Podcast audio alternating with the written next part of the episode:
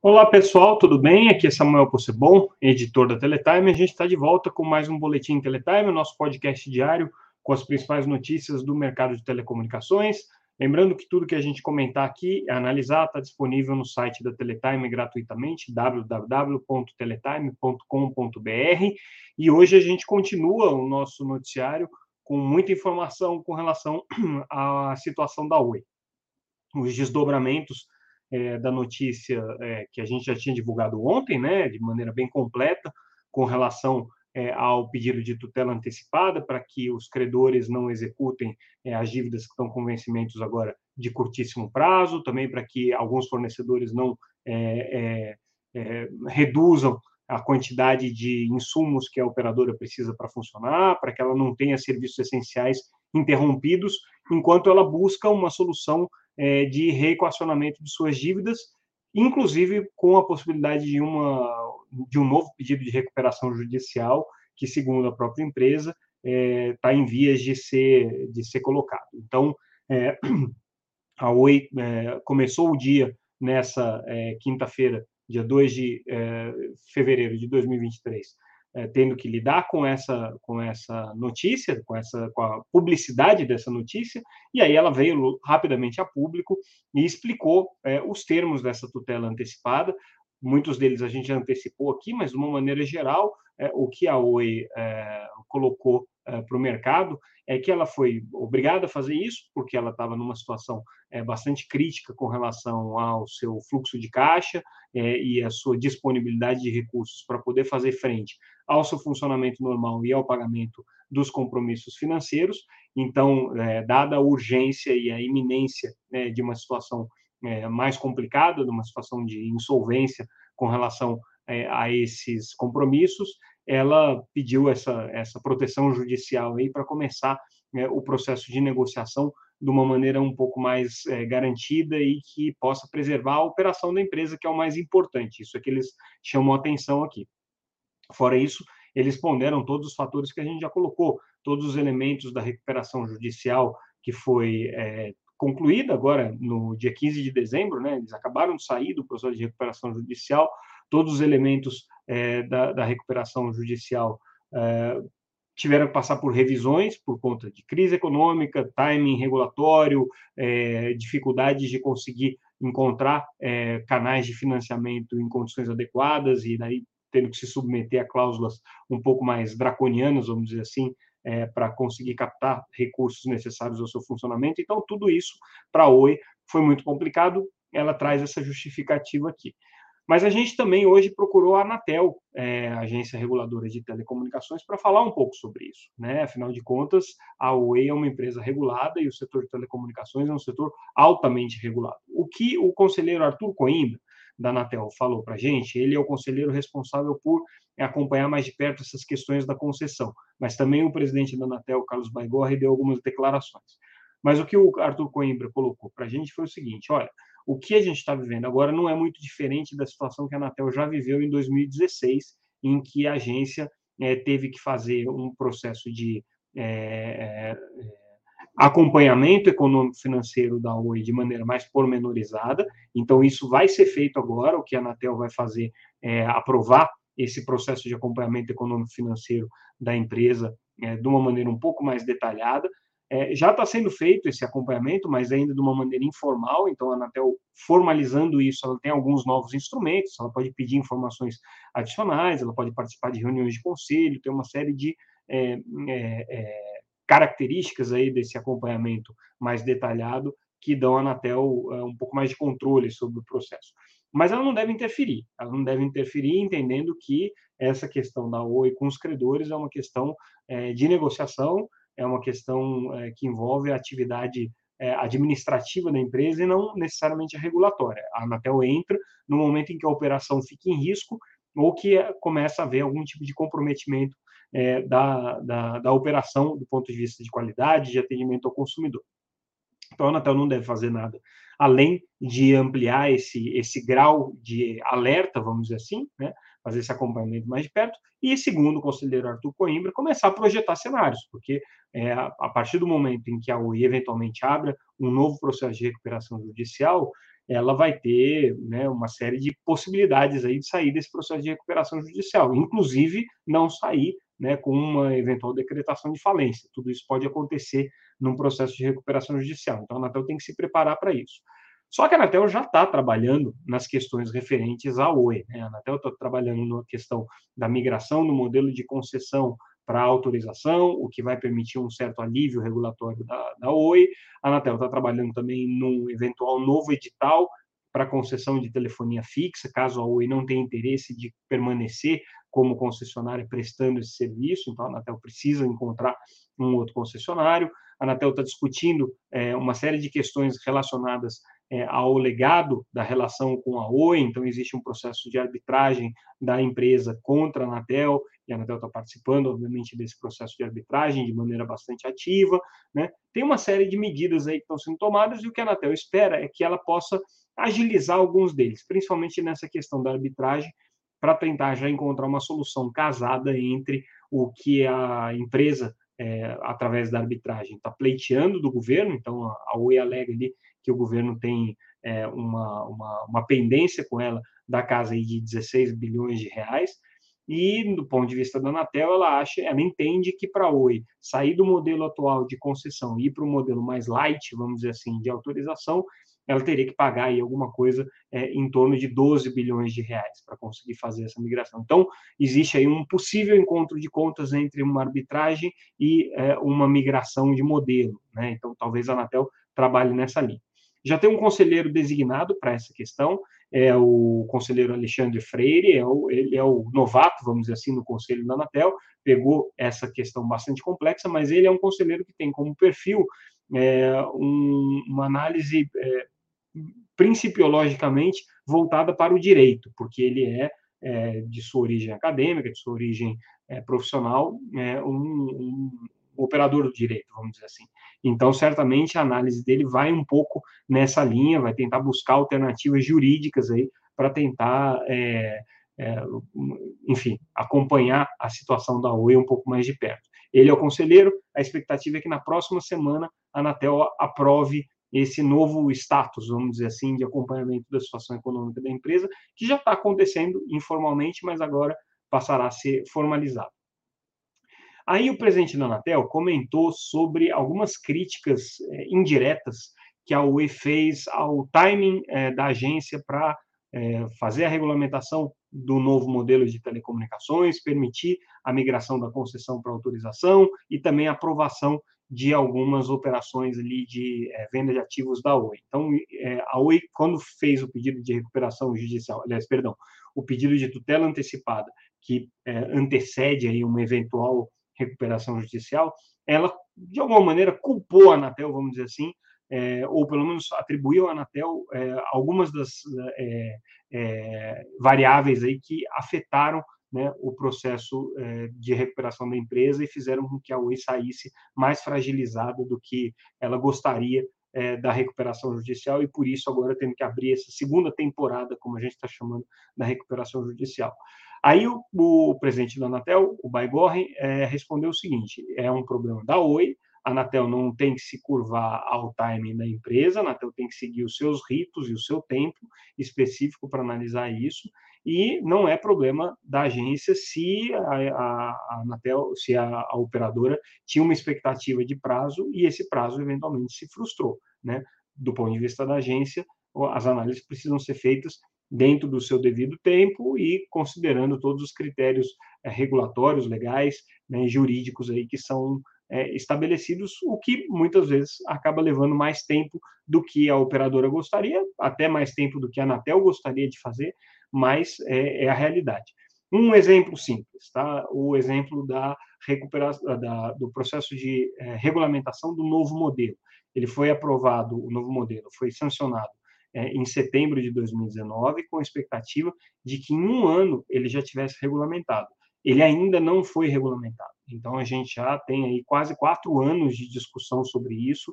Ainda estamos numa etapa em que a Anatel está dialogando com o Tribunal de Contas da União sobre as condições que vão ser colocadas para as operadoras para que elas optem por fazer a migração de concessão para autorização. Elas podem dizer sim ou elas podem dizer não. mas as condições que a Anatel colocou são muito duras, então são esses investimentos aí que as empresas teriam que fazer, no caso da Oi, são 12 bilhões de reais, somando todas as concessionárias, é alguma coisa em torno de 22 bilhões de reais. É, então, uh, no momento em que a Anatel colocar isso formalmente para o mercado, dizer, olha, esse aqui são os valores que a Anatel entende serem razoáveis para você fazer a migração de um modelo para o outro. Aí as operadoras, aí é que elas vão dizer se elas querem ou não sair do modelo de concessão e para autorização. Obviamente, todas elas querem sair do modelo de concessão. A questão é quanto que custa fazer isso, né? Quanto que elas vão ter que investir. A Oi, num processo de recuperação judicial, dificilmente vai ter condições de investir qualquer coisa em ampliação de banda larga, em contrapartidas, em é, é, infraestrutura, qualquer coisa que não esteja estritamente relacionada ao plano de crescimento da empresa agora, que não é nem um plano de crescimento em infraestrutura, em rede, é um plano de crescimento de base e conseguir é, alavancar principalmente a oferta de serviços de banda larga em cima de fibra, que é o principal negócio da Oi hoje, juntamente com o segmento corporativo. Então, é, a, a, situação que se coloca é exatamente essa, né? Assim, a, a Anatel agora é, precisa tomar é, decisões regulatórias que vão impactar o tempo da, da, da de fechamento aí dessa discussão com relação à Oi. É, a Oi está com pressa e a Anatel não está com pressa. Né? Esse, esse é o cenário. Aí a gente faz uma análise né, sobre onde que estaria uma possível solução para esse problema da Oi, porque se a gente olhar o histórico da empresa, é, e a gente faz um preâmbulo ali nessa análise é, bastante longo, contando um pouco da história, de todos os abusos societários pelos quais a Oi já passou, o, o descalabro que foi a fusão com a Brasil Telecom, do ponto de vista é, de criar um monstro de obrigações regulatórias e de multas é, e, e, e sanções na Anatel, que se tornou praticamente impagável, e aí por isso mesmo é, a Oi caminhou aí para o processo de derrocada que levou à recuperação judicial em 2016 e está levando novamente agora é, aos problemas das decisões estratégicas absolutamente equivocadas, como foi a tentativa de fusão com a Portugal Telecom, né, os antigos acionistas que é, acabaram envolvidos em escândalos de corrupção, de, de fraude. É, tudo isso para dizer o seguinte: o que a Oi tem hoje, a única coisa que ela tem hoje, que é igual ao que ela tinha há 25 anos atrás, quando ela foi criada, é o fato de que ela é uma concessionária de telefonia fixa. E isso nunca foi resolvido ao longo desses anos todos.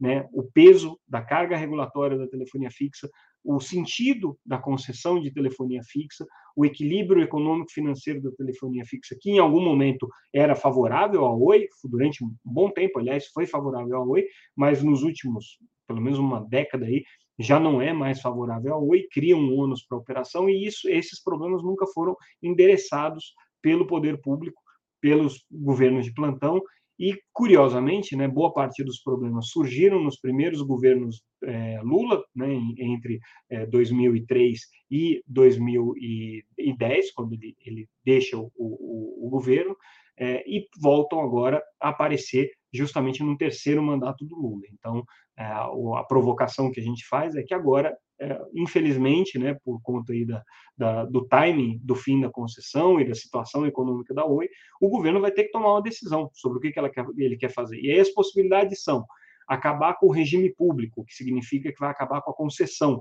né? Só que aí fica o contrato de concessão que vai precisar ser ajustado, né? Porque hoje a Oi tem esse contrato com obrigações que estão colocadas para ela. Como é que fica isso? Ninguém sabe. Mas acabar com o regime público, aparentemente, segundo aí os, os especialistas, é simples. Basta um decreto presidencial, como foi feito em 2008, quando um decreto mudou o plano geral de outorgas e permitiu a fusão da Telemar com a Brasil Telecom. Então, esse seria um caminho. Um outro caminho possível, que está sendo muito colocado, é a possibilidade de uma é, falência controlada, vamos dizer assim, né? É, em que você manda os credores, obviamente, para o cadafalso, né? porque uma falência é basicamente isso, é a empresa dizer que não tem condições de pagar os credores, mas ela continuaria funcionando, né? e isso asseguraria a permanência dos serviços, não prejudicaria tanto os consumidores, não criaria tanto problema para a Anatel, né? Por outro lado, se a empresa for à falência, mesmo que uma característica de falência controlada, as dívidas que ela tem com a União é, vão para o passivo e vão ficar ali como, como contas a receber em algum momento. Então, as especulações sobre quais os caminhos que é, a Oi poderia encontrar para sair do buraco é, são sempre muito complexas e sempre muito cheias de, de, de meandros e, e, dificuldades. Daí, né, o fato dela não ter conseguido até agora uma solução. Mas o fato é que agora, nesse processo de recuperação judicial que ela aparentemente vai entrar, ela vai precisar, é, primeiro, né, de uma boa é, dose de, de condescendência dos credores para reduzirem o tamanho da dívida e alongarem os prazos. Então, essa é, esse é o objetivo principal. Mas a Oi também precisa de alguém que bote dinheiro lá dentro e faça ela sair desse círculo vicioso né, é, que ela que ela está é, vivendo hoje, em que ela não consegue sair desse endividamento. Então, para entrar um novo é, investidor, ela não pode ser concessionária, porque nenhum investidor vai querer ser concessionário de telefonia fixa hoje. Então, é, a Anatel precisa encontrar uma solução para isso. Do contrário, vai caber a Anatel e a União prestarem um serviço de telefonia fixa em 2025, quando acaba o contrato de concessão da Oi. Essa é a análise aí que a gente faz. Saindo do tema Oi, tema longo, agora a gente vai para o tema TIM, que vive na Itália também é, uma certa turbulência societária com a possibilidade aí de é, interferência do governo na gestão da empresa, é, venda de ativos, inclusive a TIM no Brasil, tudo isso está sendo colocado em vários momentos ali nos debates é, relacionados à TIM, controladora da TIM Brasil, é, que fica lá na Itália. E hoje a empresa confirmou ter recebido do fundo KKR é, uma oferta, uma oferta aí de cerca de 20 bilhões de euros, segundo a agência Reuters, pela unidade de infraestrutura que inclui né, a rede de fibra e a rede neutra, que a, a, rede aberta, né, que a, a Telecom Itália tem na Itália. Isso aqui pode ter, obviamente, implicações para o Brasil, porque dependendo dessa oferta dela ser aceita ou não, a, a TIM vai se sentir mais ou menos é, compelida a vender esse ativo tão importante que é a operação brasileira, né, um ativo aí que representa mais de 40% da margem da, da, da TIM, é tem um peso muito relevante dentro da, da, da estrutura financeira da companhia, mas que o próprio governo italiano já cogitou aí, deu declarações dizendo que talvez tenha que vender é, os ativos em outros países, se focar só na Itália, né, e aí o Brasil entraria nessa conta. Então, a TIM também num momento aí um pouco turbulento lá fora. Aqui no Brasil, vida que segue, a empresa anunciou é, nessa terça-feira, nessa quarta-feira, o lançamento do seu serviço de fibra, que agora chama Ultra Fibra, né, é, no estado do Paraná, utilizando rede neutra é, da Vital e utilizando é, infraestrutura da iSystems, é, onde a TIM é acionista. Então, é a empresa de rede neutra do próprio grupo, vamos dizer assim. Né? TIM ampliando a cobertura no Paraná.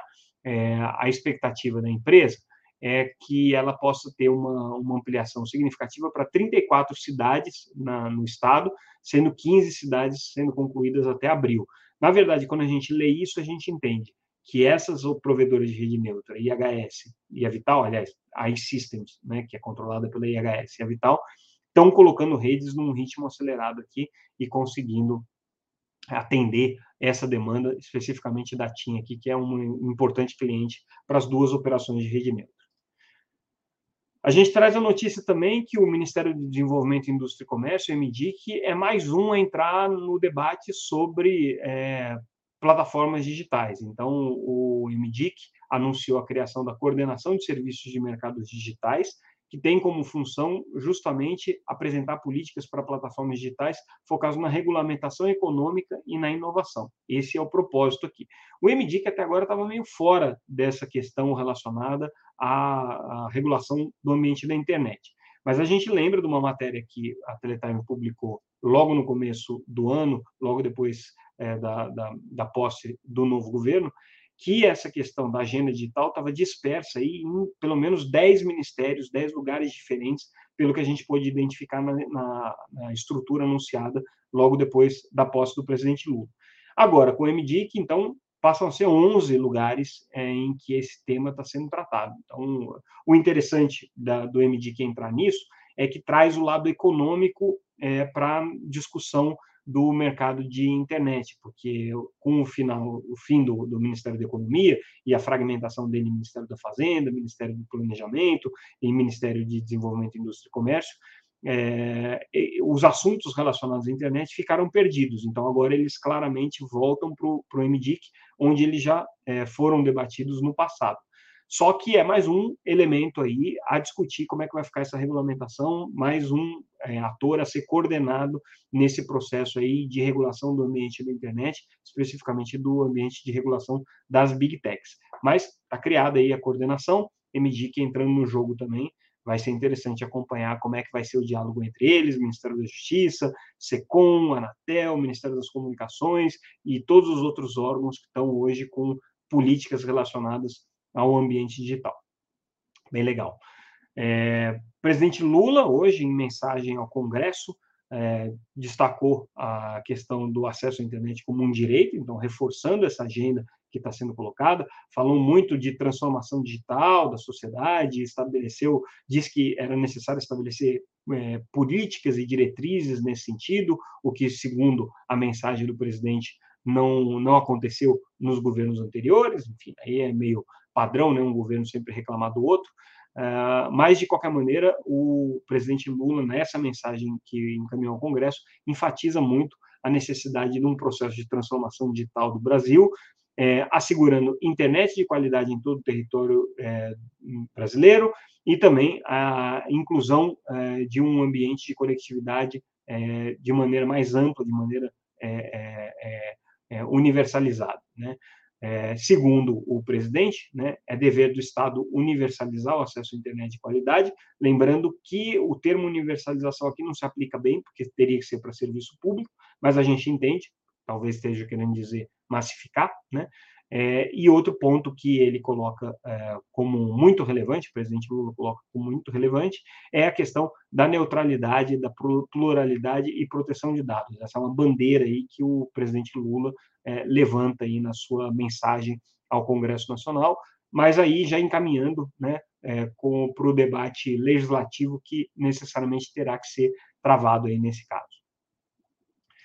É, sobre reunião do Conselho é, da Anatel, realizada também nessa quinta-feira, dia 2. É, uma das poucas é, aprovações, uma das poucas definições aqui foi a regulamentação é, de bloqueadores de sinais, um tema bem relevante, porque é muito comum, principalmente no Congresso, você ter demandas em cima das empresas de telecomunicações por conta do uso de celulares em presídio. As empresas de telecomunicações sempre foram muito reticentes ao uso de bloqueadores, porque eles acabam prejudicando a cobertura no entorno dos presídios. Elas também é, se queixam é, das é, inúmeras tentativas de atribuir a elas a responsabilidade de instalar esses bloqueadores, o que é um problema muito sério para as empresas, porque elas acabam ficando muito mais expostas e sujeitas à criminalidade que acontece dentro das cadeias e no entorno das cadeias. Então, é, é um assunto que as operadoras não gostam né, nem de é, ter a chance de ter que discutir, porque colocar bloqueador em presídio é dor de cabeça para todas as empresas. Então, hoje a Anatel é, divulgou uma nova regulamentação né, de como é que funcionariam essas regras, questões de interferência, questões de alcance e tudo mais. Né, vale a pena conferir porque é um tema que sempre preocupa o mercado de telecomunicações. E aí, para falar não só de preocupações, mas de futuro, IDC, é uma das instituições de pesquisas aí renomadas para o mercado de telecomunicações, divulgou hoje é, o balanço do ano de 2022 e as perspectivas que eles trazem para o ano de 2023.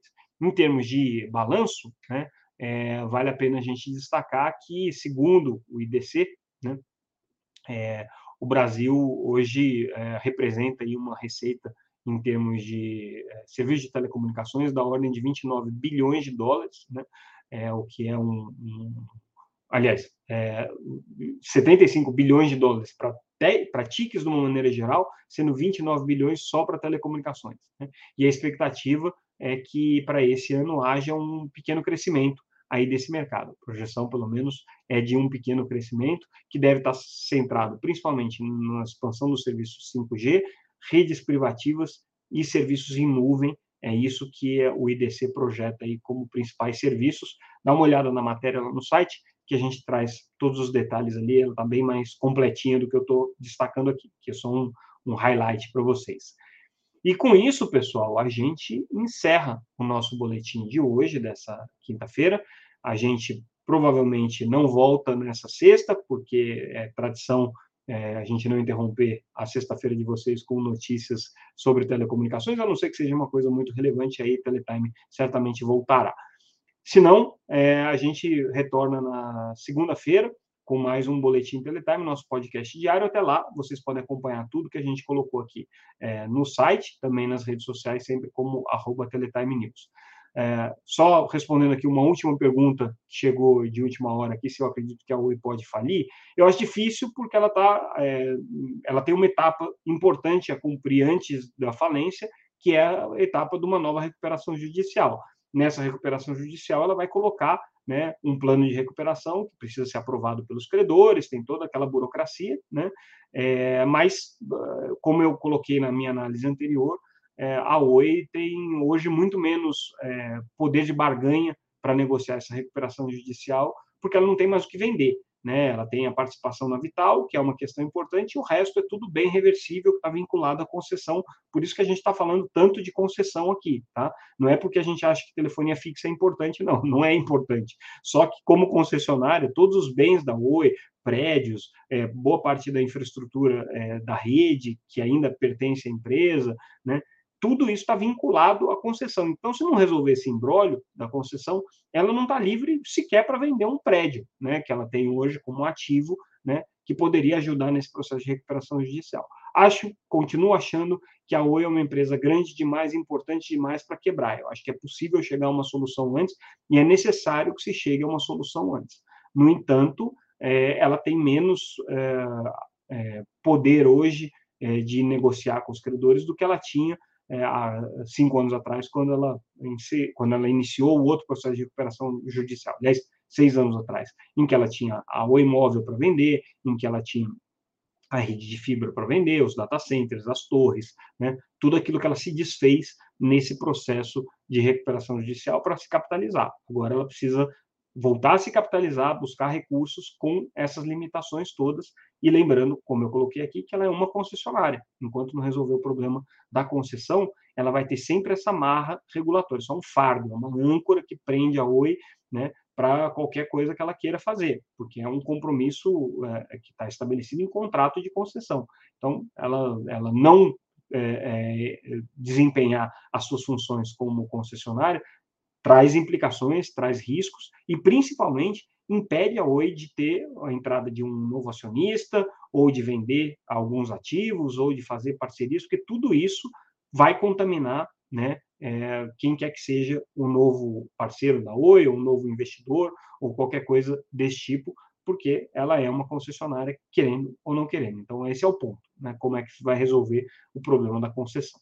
É isso, respondido aqui a pergunta do nosso é, amigo, ouvinte, é, ou espectador da nossa, live espectador da nossa, da nossa transmissão aqui no YouTube, a gente encerra por aqui. Lembrando que a gente está nas redes sociais como arroba Teletime News, a gente está no YouTube, é, a Teletime também está disponível no é, LinkedIn, todos os dias, nove e meia da manhã, e quem está ouvindo nas plataformas de áudio pode assistir a gente no YouTube, quem está assistindo no YouTube pode acompanhar a gente nas plataformas de áudio, esse podcast diariamente ou quase diariamente, né, é, disponível e gratuitamente para vocês.